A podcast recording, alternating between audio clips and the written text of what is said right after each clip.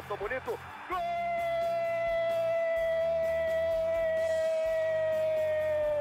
Uma grande jogada de Renato pela direita. Partiu Luan, dominou o lance, é bom, o lance é bom, o lance é bom, o lance é bom. Olha o gol, olha o gol, olha o gol. Golaço do Grêmio. Para Everton, chegou, fez a finta, outra boa jogada, cruzamento. Olha a chance, olha o gol, olha o gol, olha o gol, olha o gol, olha o gol. Gol do Grêmio!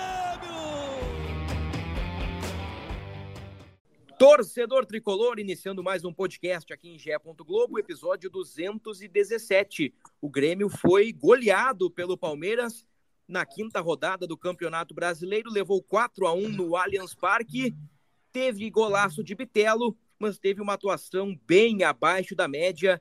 Digamos que foi um atropelamento, né?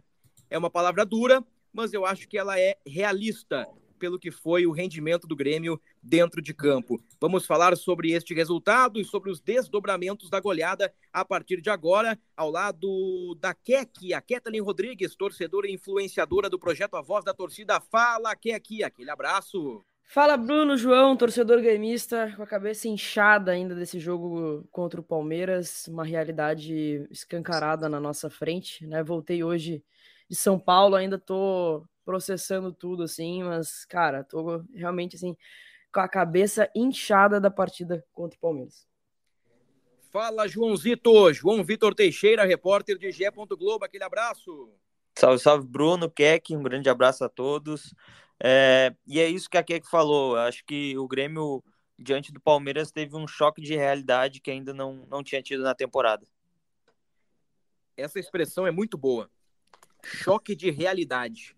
Porque lá em 8 de abril, depois do título gaúcho, Renato disse que o Grêmio estava no mesmo patamar de Flamengo, Atlético Mineiro, Palmeiras e 30 e poucos dias depois o Grêmio sofre um choque de realidade.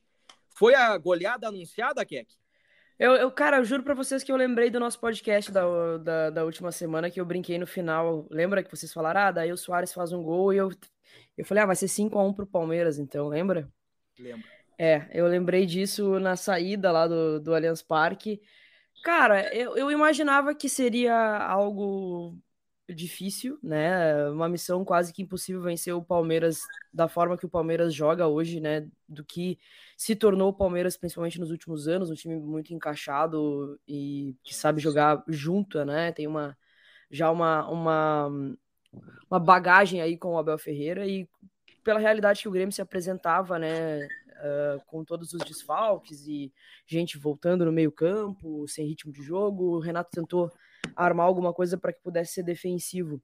Imaginava que seria difícil, que seria uma quase uma missão impossível uh, conseguir uma vitória, né? Um empate tam também já seria algo complicado, mas eu confesso para vocês que eu não não não não estava contando com uma goleada, tá? Brincadeiras à parte, assim, é, entre a gente brincando e tudo mais, a gente tem, tem essa, essa zoeira, mas eu não estava imaginando uma, uma goleada, assim. Acho que o Grêmio, é, no primeiro tempo, poderia ter levado no mínimo uns dois, três gols ali no primeiro tempo, né?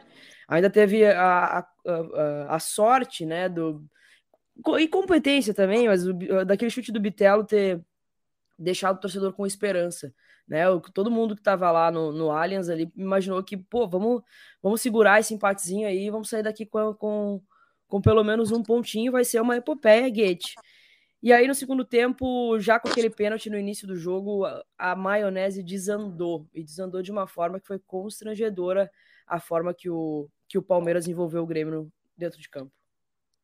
Digamos, João, que a estratégia de três zagueiros uh, não funciona a partir do momento em que o Grêmio leva 4 a 1 né? Numa análise superficial e resultadista, mas entrando um pouquinho no jogo, a estratégia não funciona quando o Grêmio, com 20 e poucos minutos, com três backs, três defensores no miolo da área, leva um gol de cabeça do Rafael Veiga. É, Bruno, assim, é, até algo que a gente traz ali na análise do, do no, no na matéria que, que abriu o dia de, dessa quinta-feira, é, o Grêmio, assim, quando a gente fala Grêmio-Palmeiras no Allianz Parque, o, a derrota é algo, assim, uh, que não surpreende, né? Palmeiras, o principal time do Brasil hoje em dia. A questão é como isso, como foi a derrota. O Grêmio perdeu é, para o Palmeiras em todos os quesitos. uh, estrategicamente, taticamente e fisicamente, os embates físicos também o Grêmio perdia, sabe? A gente via, por exemplo, o Arthur e, e o Dudu, um, um, um, ponta de cada lado do, do, Palmeiras, passando no meio de três jogadores do, do Grêmio ninguém fazendo a falta, sabe? É, se não vai conseguir desarmar, pelo menos faz a falta, mas não pode deixar um jogador passar no meio de três, sabe? Uh, e como tu falou, o primeiro gol do, do, do Palmeiras é, mostra que ali o, a estratégia do Renato não deu certo, porque ele pulou entre o Kahneman e o Bruno Alves sozinho para fazer o gol de cabeça. Aí no gol do pênalti, na, no início do segundo tempo, é um toque no braço do Bruno Vini, que é o outro zagueiro que o zagueiro que entrou no, no lugar do, do Soares. Então, é, a estratégia do Renato não deu certo. Eu acho que ele, ele se inspirou naquele jogo contra o ABC, no jogo de ida da, da terceira fase da Copa do Brasil. Só que com todo respeito ao ABC, não tem nenhuma comparação com o Palmeiras, né? É, eu lembro que naquela, na, na, naquela oportunidade o Renato deu a explicação de que entrou com os três zagueiros porque o ABC tinha uma bola aérea ofensiva muito forte. É, e realmente a bola aérea do Palmeiras é um, é um, um, ponto forte do time. E ele tentou compensar isso botando um jogador mais alto na área, um zagueiro na, na área da, da, da defesa ali. Só que é, a questão é se tu não joga com esse esquema, tu vai assim colocar ele logo contra o Palmeiras, assim, sabe? É, não, não deu certo, não deu certo. Uh, não, como, como a gente, a gente falou, assim, a derrota, não sei se esperada, mas era algo que estava dentro do planejamento. Porém, da maneira que foi, foi assustador, assim, o Grêmio, o Grêmio, e a palavra que eu uso ali na análise, o Grêmio na minha opinião, foi atropelado, totalmente atropelado pelo Palmeiras de, de todas as maneiras, assim. E o gol do Bitelo acabou enganando, assim, dando um fio de esperança que, na verdade, nunca existiu, porque o Palmeiras estava tava, tava dominando a partida no momento que o Bitelo faz o gol. É uma escapada ali, um dos únicos chutes a gol do primeiro tempo. Eu lembro só o Cristaldo antes chutando uma bola no meio do gol e o Everton fazendo uma, uma defesa tranquila e depois esse chute do, do Bitelo. Então, é, o, Grêmio, o Grêmio foi superado pelo Palmeiras e por isso que a gente fala em choque de realidade, sabe? Na primeira vez que, que pegou um, um adversário que é o principal do Brasil, assim, né? O principal time do Brasil, é, não viu a cor da bola, sabe? É, esse termo é muito bom. Fazia tempo que eu não ouvia e eu acho muito bom. Realmente, o Grêmio não viu a cor da bola lá no Allianz Parque. É que disse muito bem, o Palmeiras podia ter feito dois ou três na etapa inicial, o gol do Bitelo deu um alento ali, deu um fio de esperança, e no segundo tempo, depois do gol de pênalti do Rafael Veiga, o Palmeiras fez o terceiro, fez o quarto, o Arthur pega uma bola entre três ou quatro marcadores, dribla todo mundo e por pouco o Rony não faz.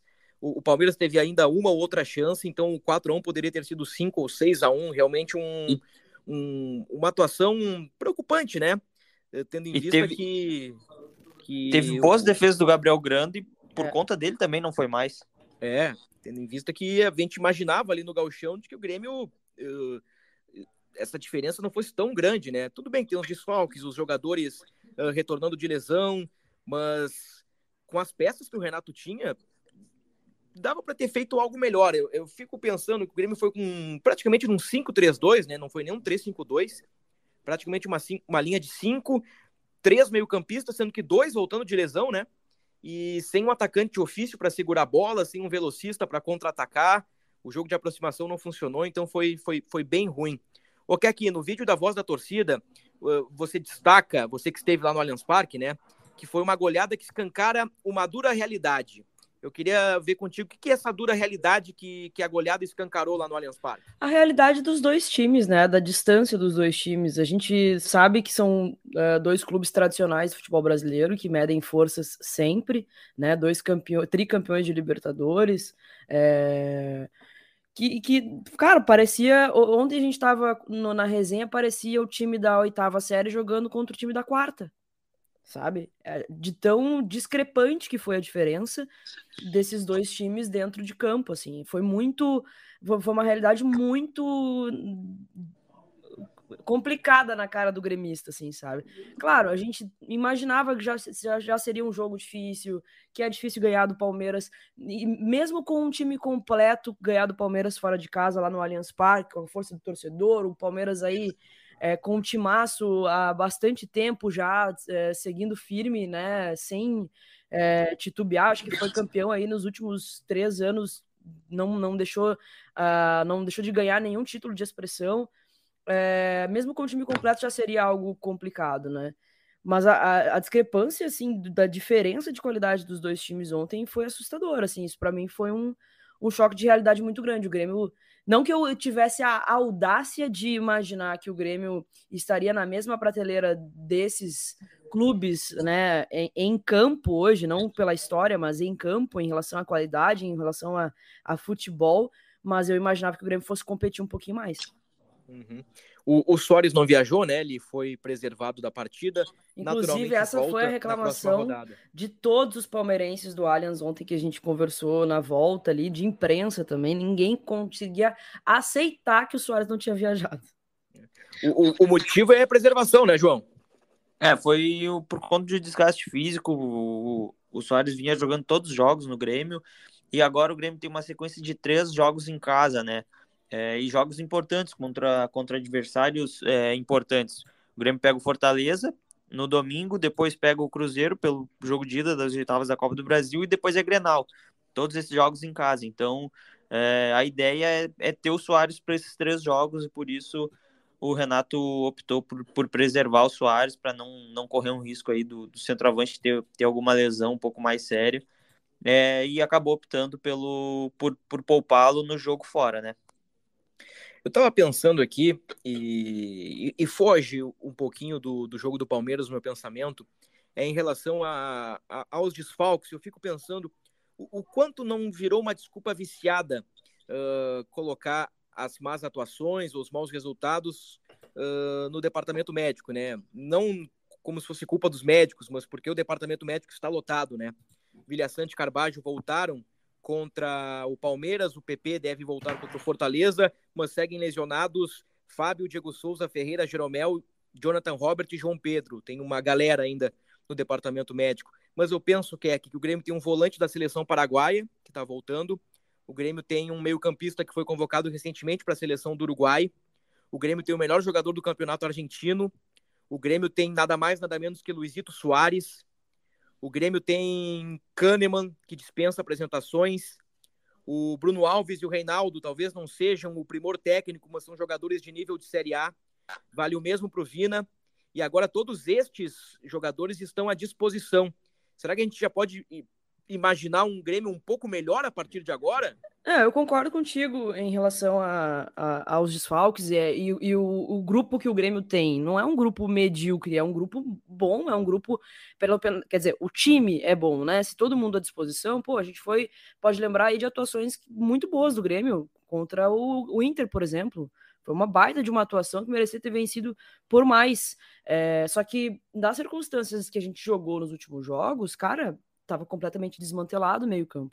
Né? A gente fez aí no último podcast um, uma. Uh, a, o, o check-up, né? O, uhum. o, de, de, todas as posições, é, tinha reserva e reserva do reserva e por aí vai.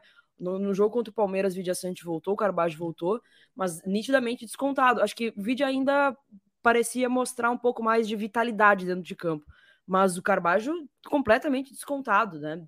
Para mim ficou claro que ele jogou contra o Palmeiras para pegar minutagem e jogar contra o Fortaleza. Porque é. a forma que ele estava em campo, assim, eu achei bem uh, com o freio de mão puxado. A informação que a gente tem até, uh, só antes de tu, de tu seguir, Bruno, uhum. é, a informação que a gente tem até é que o, no caso do Carbajo, é, como é que eu posso dizer? Ele não tá recuperado fisicamente 100%, sabe? Ele continua uhum. com dor e isso é normal no futebol brasileiro.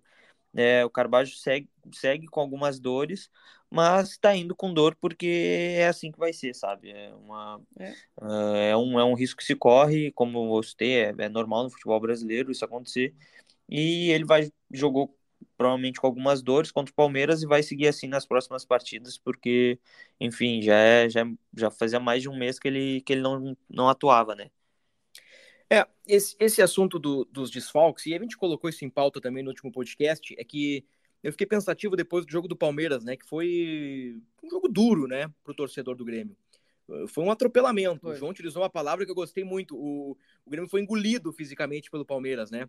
Uh, engolido também estrategicamente, taticamente, tecnicamente. O Palmeiras voava em campo e o Grêmio estava bem travadão ali. Eu fico pensando nessa equação de desfalques versus peças que o Renato tem. Se o Renato também não podia dar um pouquinho mais de consistência para esse time, se não podia reorganizar o Grêmio. Eu também tô achando que, que, que passa um pouquinho pelo treinador essa má fase do Grêmio. Uh, não tô colocando tudo na conta do Renato, acho que ele tá certo que PP agrega qualidade, Vilha Sante agrega qualidade, Carbajo agrega qualidade, isso aqui, mas, mas com as peças que tem, poderia dar uma organizadinha de uma outra forma, né? Pelo menos eu entendo que, que o Renato tem cometido alguns erros. E, por exemplo, quando questionado sobre o momento do Grêmio, que o time não vem jogando bem, eh, ele disse que a imprensa gosta de fazer tempestade em copo d'água, que o Grêmio é décimo, está dois pontos atrás do quinto colocado, que o time tem altos e baixos, mas que tem gostado da equipe. Eu te pergunto, Keck, tu concorda com, com a linha de pensamento do Renato? Uh, tu achas que ele poderia dar uma outra cara pro time? É, esse, esse tipo de discurso eu não gosto, tá? Porque ele me lembra as, as fanfarronices do Renato nas coletivas, assim, né? Porque o, o Grêmio vai decolar, não sei o quê, para Não gosto desse tipo, porque o que a, a, realidade que a gente tá enxergando é que o Grêmio vem jogando mal já desde a finaleira do galchão ali, né? Teve o, problema de, de, de desfalques e tudo mais. Mas eu também eu, eu passo um pano no Renato, porque, cara, ele perdeu cinco titulares, se a gente for botar no, no, no papel. Sabe? É, é uma galera, é muita gente ao mesmo tempo. Como é que tu, num calendário apertado, beleza, às vezes tem uma semana para treinar e tudo mais, como é que tu vai conseguir colocar um, um, um plano B em tão pouco tempo, sendo que, tipo, tu não tem, às vezes, o reserva, tu tem que contar com reserva do reserva, sabe? Então, eu fico é, pensando no, no, no, dia a dia mesmo, como, como consegue fazer isso, assim, sabe? Será que o Abel Ferreira, que é o cara que a gente hoje, pô, dispensa comentários no, no futebol brasileiro, é o cara que tá. É, é, é, é surreal o trabalho do Abel no, no Palmeiras. Será que ele conseguiria é, conviver com o que o Renato tá, tá acontecendo agora com o Grêmio? Sabe? Não é a questão de um titular ou dois titulares ou três titulares saíram. É que, que às vezes o reserva também machucou e tu tem que usar o reserva do reserva do reserva. Na lateral direita, por exemplo, é o Tomás Luciano, que não estava nem preparado para assumir uma, uma, uma responsabilidade como essa, entendeu? Então, eu entendo o discurso de que, do presidente até, né, que o, o Grêmio contratou, que eu, eu acho que sim, o Grêmio contratou, pelo o, o, o plantel do ano passado, o Grêmio deu um salto absurdo de qualidade, tem peças importantíssimas como o Luizito Soares, o melhor argentino, o melhor uruguaio. Se tiver todo mundo no papel, lindo, a gente vai competir. Mas o problema é que não tá, não tem todo mundo no papel e às vezes nem os substitutos estão disponíveis. Então, por isso que é muito difícil é, não, não oscilar como, como vem oscilando. Agora, o que não poderia acontecer de todos esses resultados é, do, do, Campeonato Brasileiro foi o resultado contra o Bragantino. A forma que o Grêmio jogou contra o Bragantino, mesmo com todos os desfalques, aí sim a gente tem uma cobrança maior em cima ali. Mas por enquanto o que me irrita do Renato é essa questão da, das coletivas mesmo e ah, porque eu não, não, não tenho terra arrasada e tal, porque ele tem que entender também que o torcedor tem um pouquinho de, de resquício ainda do ano de 2021. Eu quero ouvir o João sobre isso, mas antes, uh, até que instigou ali em relação ao Abel Ferreira e os desfalques, o, o Palmeiras, para efeitos de comparação, contra o Cuiabá, na primeira rodada do Brasileirão, não tinha Mike, não tinha Piquerez, não tinha Rafael Veiga e não tinha Rony quatro jogadores que atuaram contra o Grêmio. Mike com gol e assistência, o Piqueires contra o Goiás, por exemplo, deu duas assistências, o Rafael Veiga disparado o melhor jogador do Palmeiras e o Rony recentemente foi para a seleção brasileira. Então o Palmeiras abriu o campeonato com quatro desfalques e mantém um, um bom nível, né? É, talvez o Palmeiras tenha um elenco melhor que o do Grêmio, talvez não. Eu penso que o Palmeiras tem peças de reposição melhores, né? Mas o, o Abel também se vira lá, né?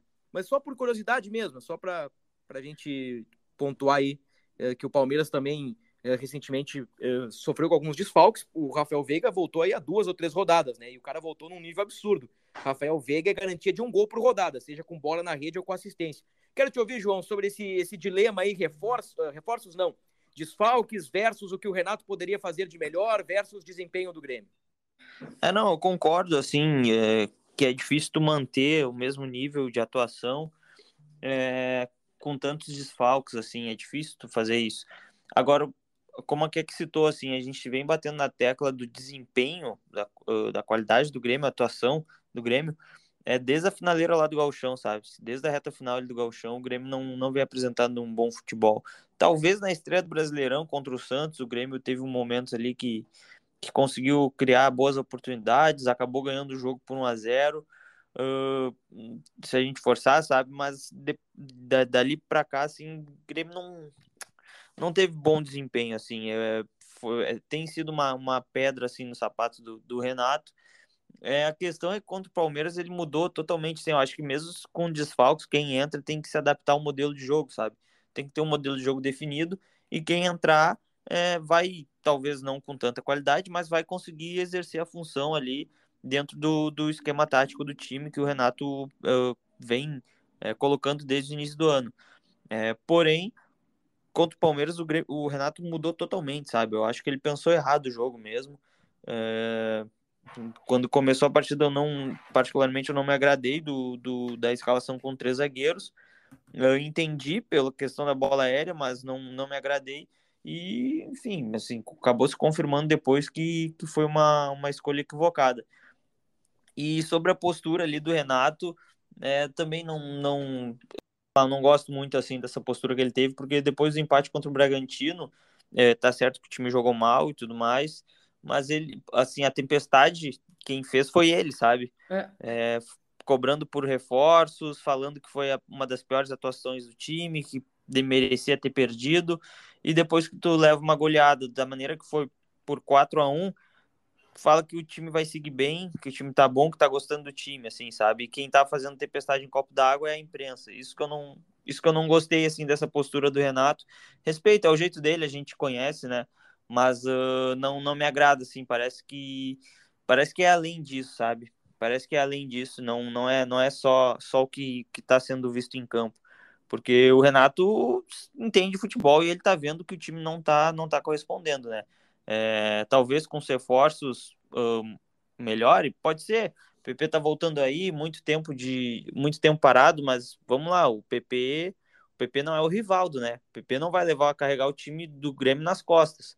É claro que vai crescer muito em qualidade, mas ele não, não é o jogador que vai carregar o time nas costas. É, então, é, precisa, o Renato precisa talvez, até estava debatendo isso no, nos bastidores aqui na redação antes, talvez seja um, um start para até o Renato estudar outra postura do time, assim, para ver que talvez uh, o jogo propositivo, com sempre no bola, bola no pé, não é o modelo que tu vai conseguir fazer um enfrentamento à altura contra esses times mais fortes, talvez.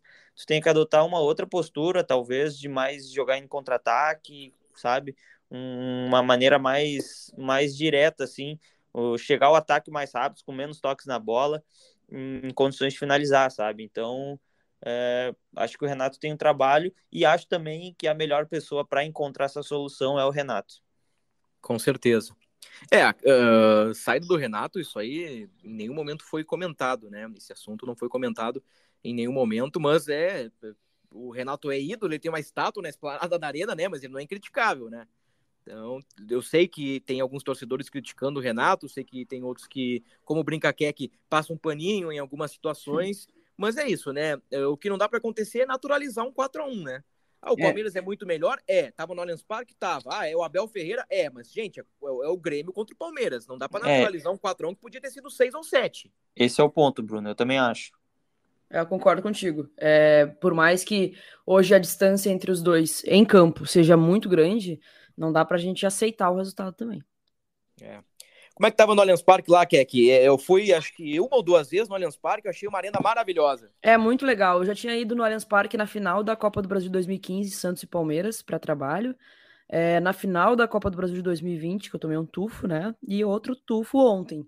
É, mas é uma, uma arena muito legal ali, o bairro da, da, de Perdizes, em São Paulo, é muito massa também. As torcidas são amigas, né? E ficaram confraternizando ali na volta bem bacana o clima, muita gente gremista sempre lota, né, o, o, o seu espaço lá em São Paulo. Então foi uma confraternização bem legal. E a cantoria tava muito massa, viu? Ontem foi uma das, das, das vezes assim que eu mais vi a torcida cantando, assim, fora nas finais, né? Quando eu fui de, de visitante. Eu vi a torcida muito engajada ontem, assim, até no final, depois dos 4 a 1 cantando hino e tal, continuando, continuando as músicas, assim, foi bem, bem bacana, bem bacana mesmo. Clima muito, muito massa, assim, 37 mil pessoas, né, já faz com que a, a, o Allianz Parque é um pouquinho menor que a Arena, né, então faz com que já, já se torne um caldeirãozinho ali. Bem legal o clima no Allianz, uma pena o resultado.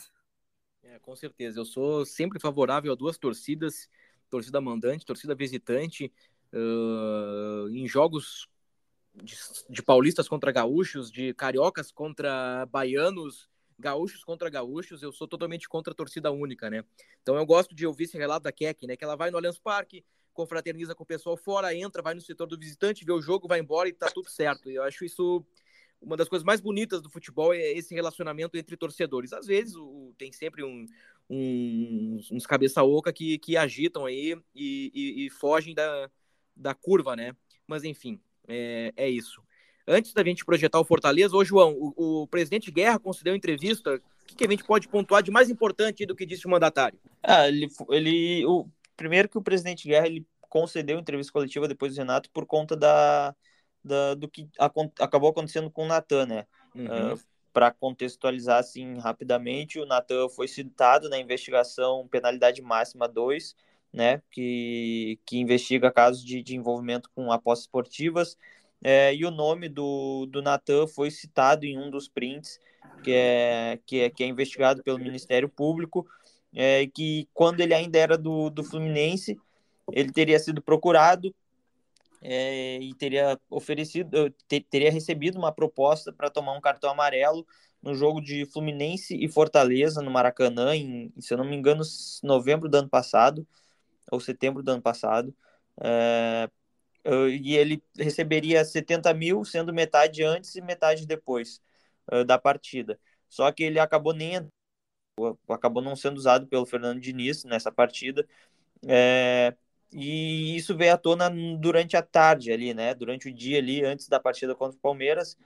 É, o Renato, ainda antes do jogo, na entrevista ali para a TV, ele falou que conversou com o Natan. Uh, o Natan mostrou prints da conversa ali que, que alegou que, que quando recebeu ele, ele negou já de primeira é, mostrou, conversou com, com o presidente Guerra, com o Renato, e pediu para jogar contra o Palmeiras, pediu para ser mantido na, na relação, que ele estava com a cabeça boa, estava tranquilo, uh, e, se, e, se, colocou à disposição da, da, investigação. Então, por isso o Grêmio optou por não cortar ele né, da partida, preferiu mantê-lo ali na, na delegação. Foi para o jogo, realmente acabou entrando no segundo tempo ali contra o Palmeiras. Uh, e o presidente Alberto Guerra veio falar sobre isso, né? Sobre essa conversa com o Natan e tudo mais. Porém, ele também acabou sendo questionado sobre as, as, a, a fala do, do Renato após o jogo do, contra o Bragantino, que ele cobrou a diretoria por, por reforço, disse que se não chegasse três a quatro reforços de velocidade ali pelo, pelos lados do campo, ele garantia que o Grêmio não ia disputar título. É, o presidente disse que está alinhado com o pensamento do Renato, ele, ele mesmo disse que, que já tinha já tinha dito publicamente que o Grêmio precisava de, de reforços. Uh, então, nesse sentido, ele pensava parecido com o Renato, mas disse que sentiu um, um tom de exagero por parte do treinador é, ao falar ali dos, dos reforços. Uh, que, que foi um pouco fora de tom o discurso dele, mas que mantém uma boa relação, já conhece o, o Renato há 13 anos, já trabalharam antes, então, diz que na questão da relação entre os dois está tudo bem e eles pensam parecido assim, realmente é, o presidente reconhece que tem uma necessidade de buscar reforço no meio do ano. Muito bom. O Grêmio poderá fazer movimentos, assim como os outros times de futebol brasileiro, a partir do dia 3 de julho, na reabertura da, da janela de transferências. Muito bem. Dona Keck, no fim de semana temos Grêmio e Fortaleza. Só o time do Voivoda pela frente. Time insinuante. O melhor ataque do futebol brasileiro. São quase 80 gols. Quase 80 gols em cinco meses. É gol pra caramba. Soares volta, podemos ter PP no meio campo, com Vilha Sante Carbajo, Bitelo, Cristaldo, talvez Vina. Nós já falamos aqui que o time pode dar uma encorpada, mas é jogo para ganhar, né? Porque se não ganha, pode ser que o time entre numa espiral complicada, Keck. É, tem que ganhar, né? Não tem outra alternativa. Era um joguinho que eu não queria encarar agora, porque o Fortaleza é, tem o melhor ataque, fez uma. Um, deu um trabalho para o Corinthians no, no, jogo que eu assisti. É, poderia ter vencido aquele jogo, só não venceu por detalhe, eu acho. É, e vai fazer um, a vida do Grêmio um inferno na arena no domingo, tenho certeza disso. Vai ser bem difícil, bem difícil de ganhar, mesmo, ainda mais da forma que o Grêmio tá jogando, né?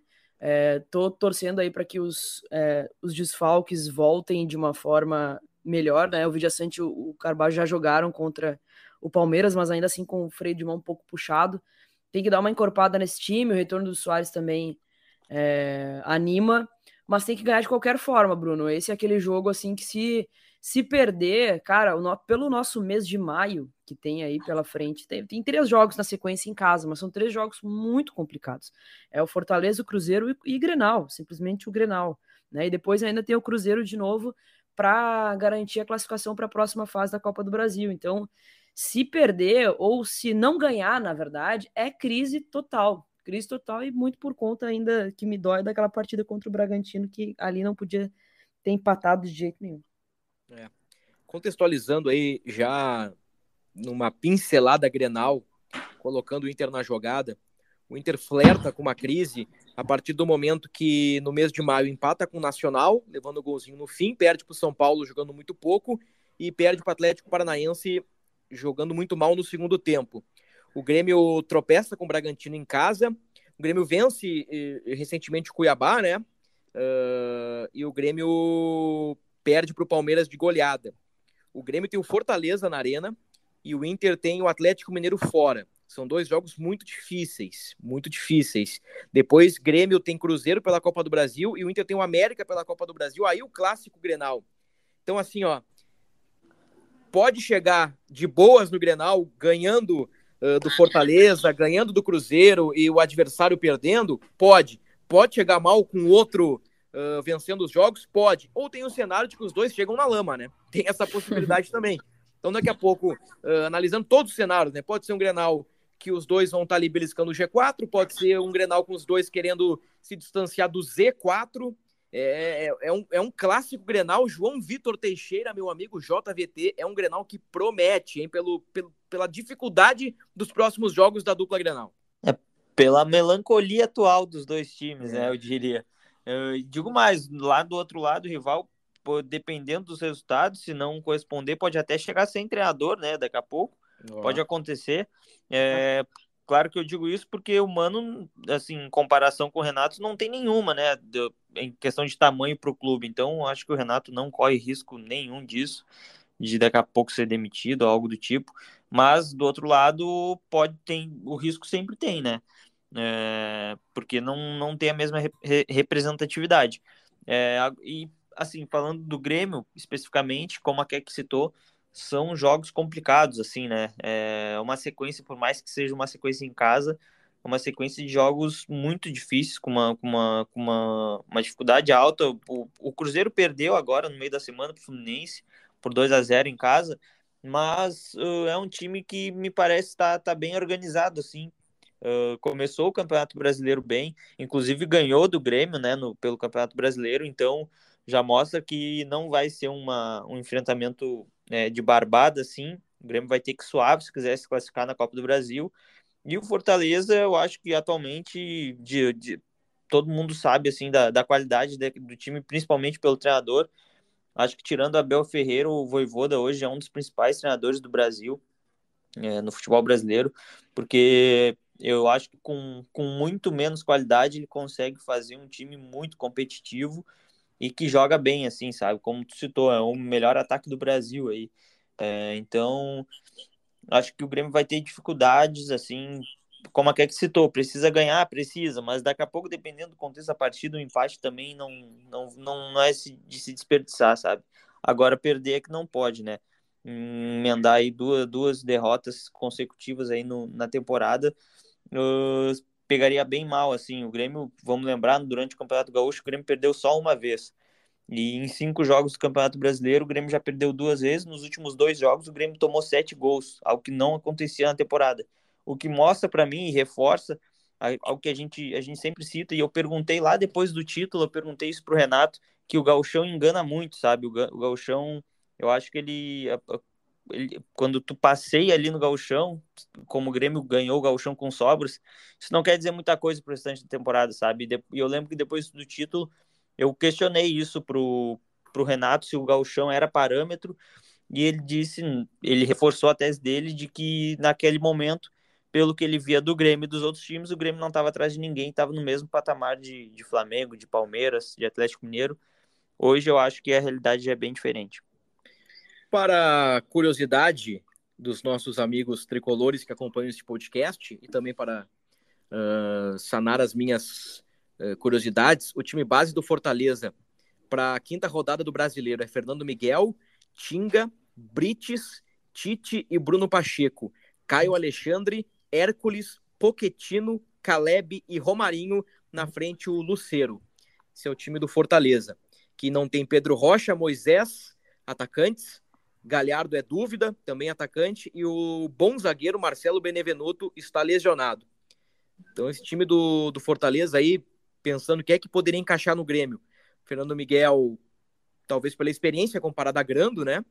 Uh, Tinga Brites, Tite Bruno Pacheco, Caio Alexandre, Hércules, Poquetino, Caleb, Romarinho Luceiro. Não sei, hein? No, no, no, aí, é que, é, aí é que vem o trabalho do treinador, é, Keck. É. Com essa barca, o cara tá voando com quase 80 gols em cinco meses, Keck. É verdade. E não só nesse ano, né? Mas nos últimos anos também, levando o Fortaleza Libertadores. Concordo contigo. Aí, aí a gente já entra numa. Numa tese bem mais profunda, realmente, né? Como é que o, o Voivoda consegue fazer um trabalho tão espetacular no Fortaleza com o material humano que ele tem? Realmente. É.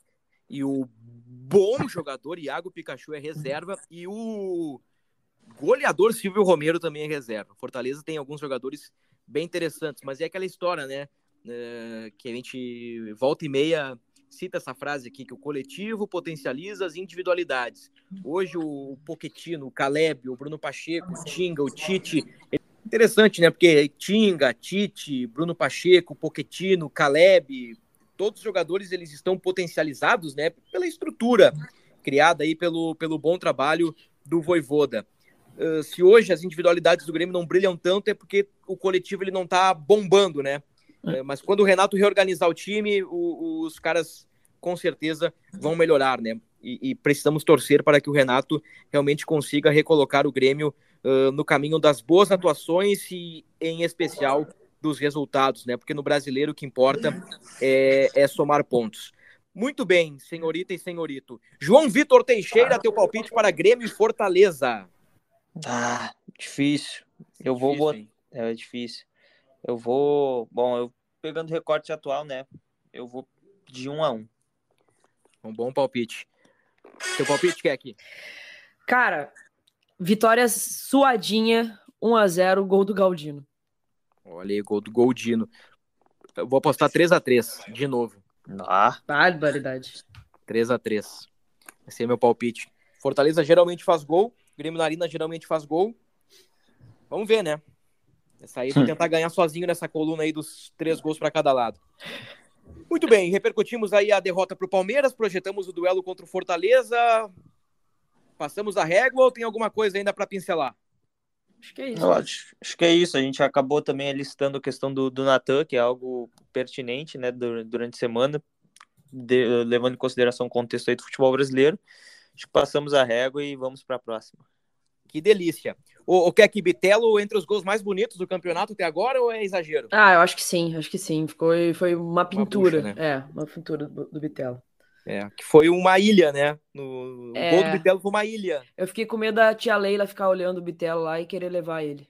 É, não, mas o Bitelo é. O passaporte dele vai.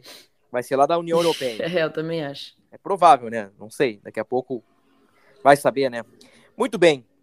Fechamos. Confirmando que o PP e o Soares Uh, o Soares com certeza, né, fica à disposição. O PP pode jogar alguns minutos aí, ó, até quem sabe começar o jogo uh, contra o Fortaleza. O Vilha Sante Carbajo também à disposição. A princípio, o Fábio, uh, a princípio não, com certeza, né? Fábio, João Pedro, Jonathan Robert, Ferreira e Jeromel seguem fora. Muito obrigado, João. Obrigado, Bruno. Um abraço para Keck também. E confere mais as, as mais notícias, mais coisas vão vir aí do Grêmio. Fica lá ligado em g.globo.rs. Isso aí. Não sei se eu vou dar abraçadeira pro Soares nessa rodada no Cartola.